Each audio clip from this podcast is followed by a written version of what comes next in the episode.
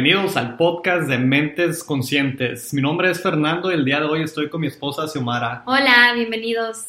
Hoy queremos hablarles del tema cómo estar en sincronía con tu pareja. Este tema es muy importante y para abrir quiero mencionar cómo estar en sincronía contigo mismo antes de estar en sincronía con otra persona. Es muy importante que primero estés en sincronía contigo mismo es importante de que sepas tu propósito, sepas amarte a ti mismo y pensar tus valores, tus valores, qué es lo que tú quieres y que estés bien contigo, porque si no estás bien contigo mismo, es más difícil estar bien con otros. ¿Quisieras hablar cómo estar en sincronía? Sí, el siguiente es estar en sincronía con tu ambiente. ¿Qué es lo que necesitas de ti y de otros? Estar en sincronía con tu ambiente es estar presente y consciente de lo que está sucediendo a tu alrededor. Por ejemplo, si tú quieres ser una persona saludable, no vas a ir a juntarte o a tener amigos o a querer hacer amistad con otras personas que no están interesadas en ser saludables. Vas a querer estar en sincronía con otras personas que sí están alineadas a tener una mejor salud. Cuando tú haces esa visualización de lo que tú quieres y, de lo que está en tu ambiente, vas a hacer mejores decisiones basadas a qué es lo mejor para ti. Otro ejemplo puede ser si tú estás en un estado de que quieres crecer, quieres superarte, en un estado de crecimiento, no vas a utilizar tu tiempo libre como tu fin de semana o o después tus tardes, después de que vas a trabajar, no te las vas a pasar viendo la televisión o pasar el fin de semana haciendo fiestas o desperdiciando tiempo que tienes limitado, el tiempo es limitado, entonces vas a utilizar tu tiempo para estar en tu crecimiento que te va a ayudar con, en, ti mismo y te va a ayudar con tu pareja. Eh, otra parte del crecimiento para estar en sincronía con tu pareja es muy importante de que tengan metas muy claras y definidas eh, que tu esposa o esposo esté en el mismo canal. Si tú quieres llegar a cierto punto, que los dos estén en ese camino de llegar a ese punto, que no estén en un camino separado. Sí, que no uno esté jalando y el otro esté tratando de retroceder y otro jala y el otro retroceda. Entonces es una sincronía que aunque sea pasito a pasito, los dos vayan jalando hacia la meta en común. Sí, eso es muy importante y que tengan pláticas, que estén de acuerdo y que sepan lo que cada uno quiere y necesita. Una, un ejercicio que nosotros practicamos, tratamos de cada semana sentarnos, hablar de nuestras finanzas, hablar de metas, estar conscientes de que estamos trabajando esas metas y tratar de estar haciendo hábitos positivos. Sí, tenemos metas financieras nos sentamos, conversamos, cuánto vamos a gastar al mes, qué es lo que necesitamos para llegar a esa meta. de hecho, para que todo esto funcione y fluya mejor, lo tenemos guardado en nuestra computadora y cada semana que hacemos esta conversación, pues es así como, como que lo vas gra guardando y, si lo llegaras a necesitar puedes ir, ir y ver lo que todo el crecimiento que has hecho basado en lo que guardas. Sí, puedes repasar a ver dónde estabas la semana anterior, dónde estás ahorita, dónde estás bien, dónde estás mal, y no nomás en las finanzas, también en la salud, en otras relaciones, puede ser diferentes aspectos.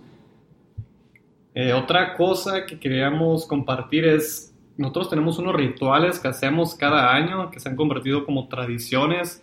Una de ellas es cada año al final, en diciembre, nos sentamos y agarramos un, calendario, agarramos cada mes del año que viene para el próximo año y lo dividimos a la mitad. Un mes escojo yo, otro mes Xiomara, uno yo, Xiomara, y ponemos una actividad que cada uno quiere hacer. Y siempre tratamos de cumplir con este, este propósito que nos proponemos y siempre puede ser cualquier cosa sencilla, puede ser en enero yo quiero una cena, en febrero Xiomara quiere ir a la playa, en marzo, cualquier cosa. Sí, no necesariamente tiene que ser algo como, ay, quiero ir a las Bahamas o puede ser lo más grande que tú lo quieras convertir o lo más chico, puede ser de ir al parque o ir a un viaje. O puede ser que quieres ser voluntario para cierta organización o cualquier cosa. Este año hemos cumplido todos nuestros propósitos que nos propusimos el año anterior y tratamos de hacer esto para tener una actividad una vez al mes que cumplimos y ya la tenemos planeada.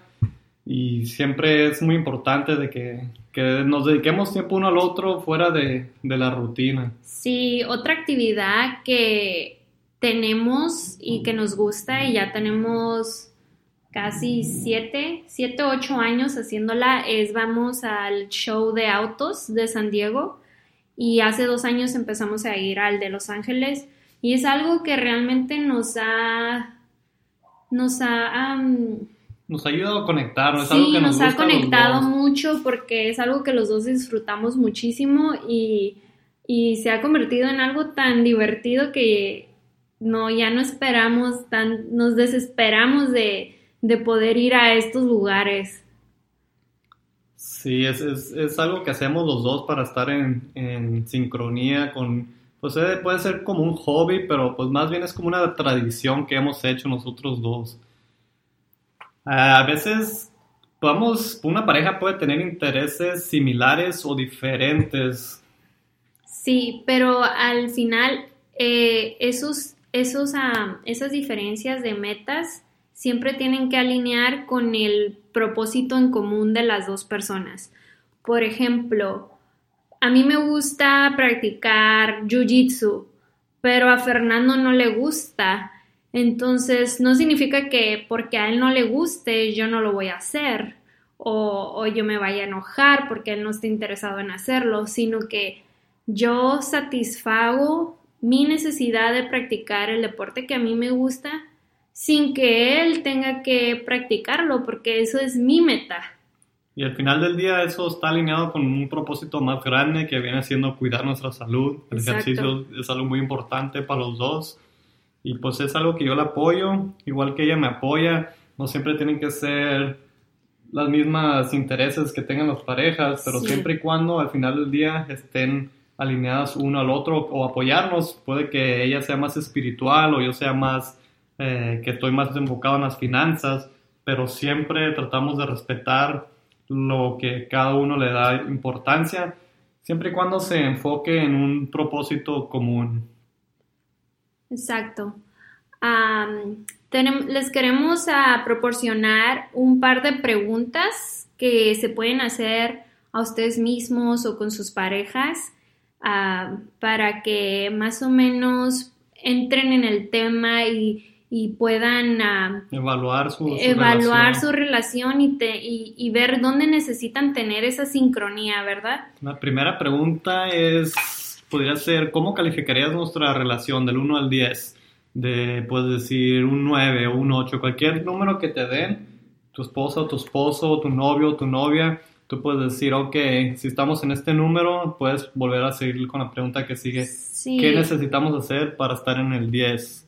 ¿Dónde necesitamos improvisar? Sí, ¿dónde necesitan mejorar o cómo pueden llegar a ese 10 o a ese número que, que tu pareja te dio, que dices hay que mejorar en qué aspecto, en qué parte? Otra pregunta es, ¿cómo podemos ayudar en nuestros sueños uno al otro? Porque no necesariamente hay sueños en común, tal vez hay sueños individuales pero cómo se pueden apoyar uno al otro para llegar a tener, ese éxito donde los sueños de las dos personas se estén realizando. Sí, no se trata de que uno deje sus sueños para que el otro los cumpla, siempre las personas tienen sueños diferentes y es importante que se apoyen uno al otro y estar en una sincronización donde los dos puedan salir ganando y los dos disfruten una vida juntos. Sí, la vida que, ustedes quieren crear y que quieren vivir. Si tienen alguna, alguna pregunta, nos los pueden hacer a nuestro email, a nuestras redes sociales. A toda la información va a estar en el Les dejamos nuestros contactos en la descripción del podcast por si quieren hacernos preguntas o algún tema que quieren que hablamos. Si les gustó este tema, podemos expandir más. Y pues muchísimas gracias a todos por escucharnos, les agradecemos muchísimo a todos. Nos vemos en el próximo podcast.